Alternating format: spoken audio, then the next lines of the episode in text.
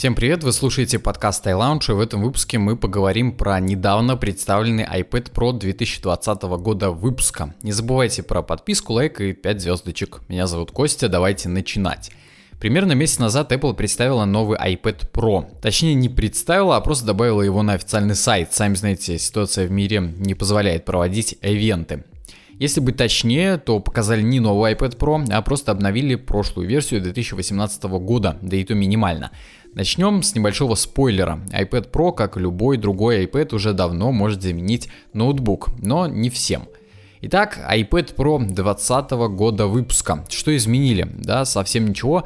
Честно говоря, в модели 2018 года был один модуль камеры. В этом два. Основной и ультраширокоугольный. Набор точно такой же, как в iPhone 11, но не такой хороший. Визуально они ничем не отличаются.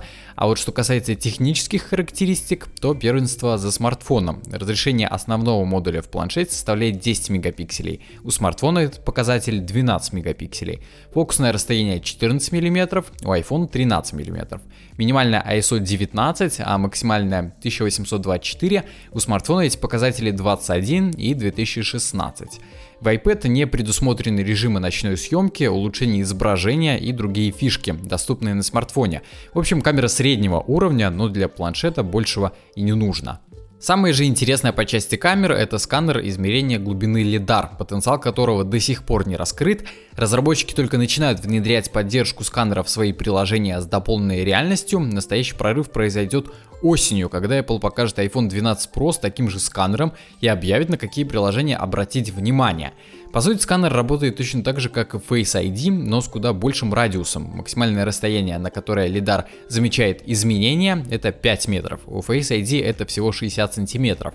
Сейчас можно опробовать точную рулетку, результат которой не будет отличаться от физической рулетки, может на пару сантиметров, но это можно и на ваш огрех списать. Датчик четкий, но не до конца изученный, и сама Apple рассчитывает на разработчиков, рассчитывает, что они смогут интегрировать сенсор в свои приложения и смогут объяснить нам, пользователям, что дополненная реальность это круто и работает уже сейчас.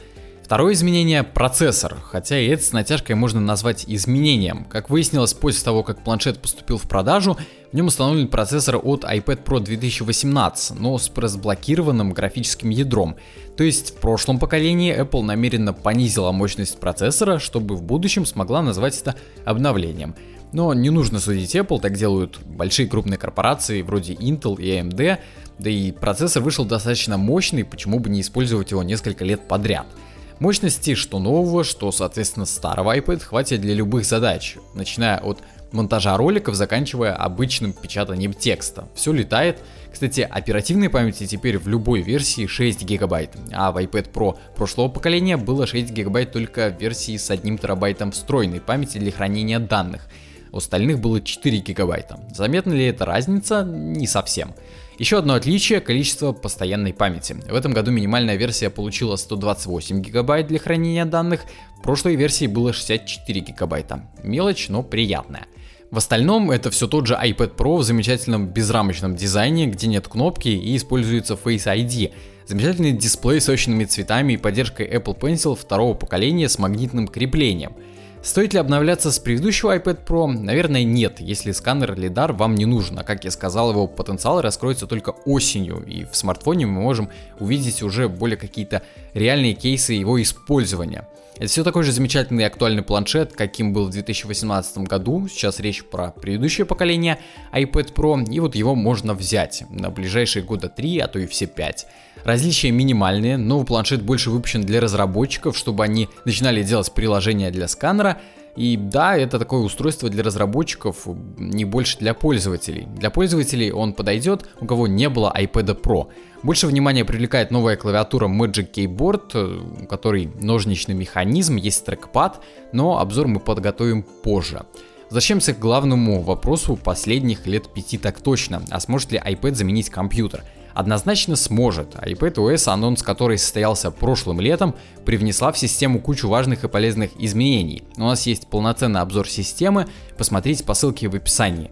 Что же касается обновления этой весной, Apple выпустила iPadOS 13.4, где появилась поддержка мышек и трекпадов.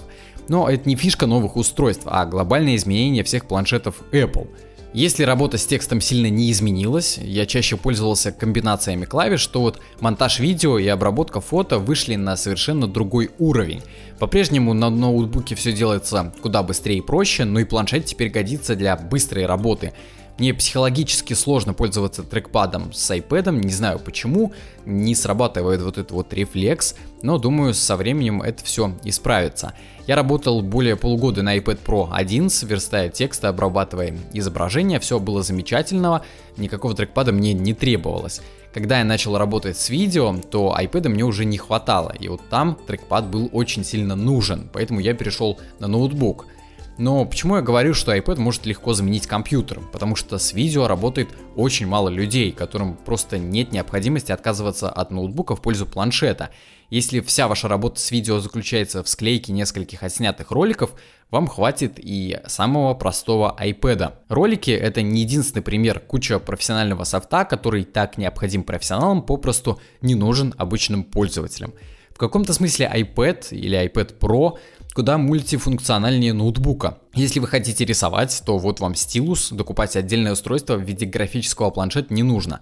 Хотите смотреть фильмы с отличным звуком, запускайте любое приложение и вперед. Хотите работать с текстом, презентациями и таблицами, вот вам чел клавиатура. iPad это такое модульное устройство, которое подойдет, если не каждому, то точно большинству. У меня много знакомых, которые отказались от Windows ноутбука в пользу iPad, работают на них.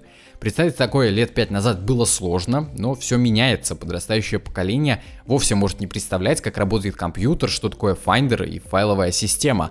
А вот на iPad запросто запускают различные программы, играют и учатся iPad — это отличная альтернатива компьютеру для тех, кто только начинает взаимодействовать с планшетами и миром гаджетов.